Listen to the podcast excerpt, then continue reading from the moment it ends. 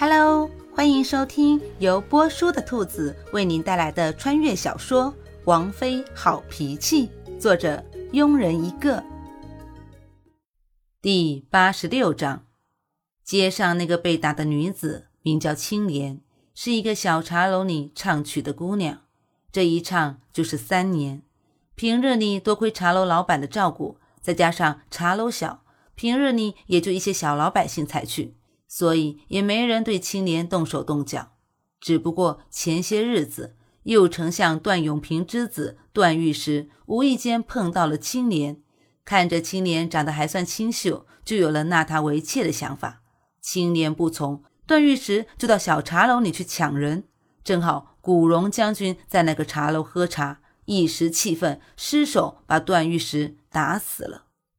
右丞相岂会善罢甘休？上奏皇上，而古将军如今已是个平民，右丞相在朝中势力又不可撼动，平民打死了丞相之子，本来是要处斩的。皇上念在古将军以前的战绩上，把古将军发配边疆，两日后执行。听完妖娆的话，古欣欣陷入了深思。右丞相之子强抢民女，想来右丞相也不是什么好鸟。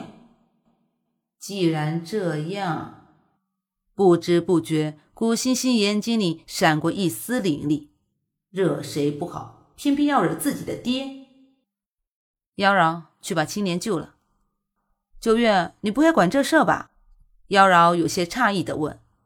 九月一向不是不爱管闲事的吗？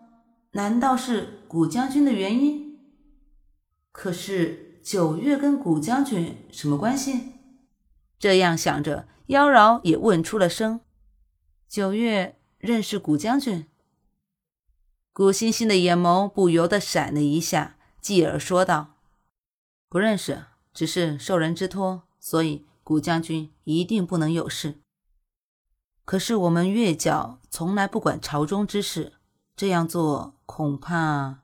那就从这一刻开始管了。”没等妖娆说完，就被古欣欣坚定的话语打断了。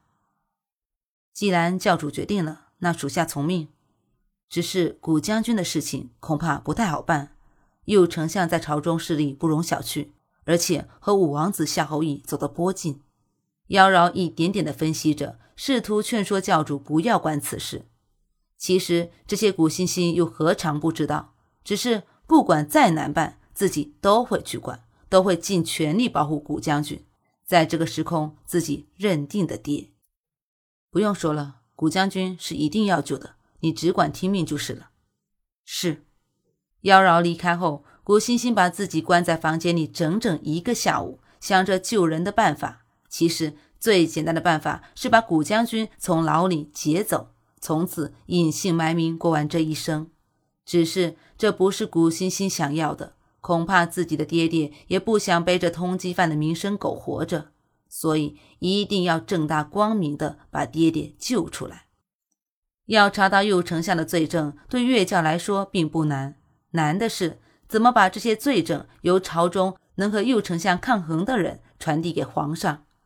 这时，古欣欣突然想到了夏侯玉，但不说爹爹曾经也是夏侯玉的岳父，就扳倒右丞相这一点，对夏侯玉也是大大的有利。理好了思绪。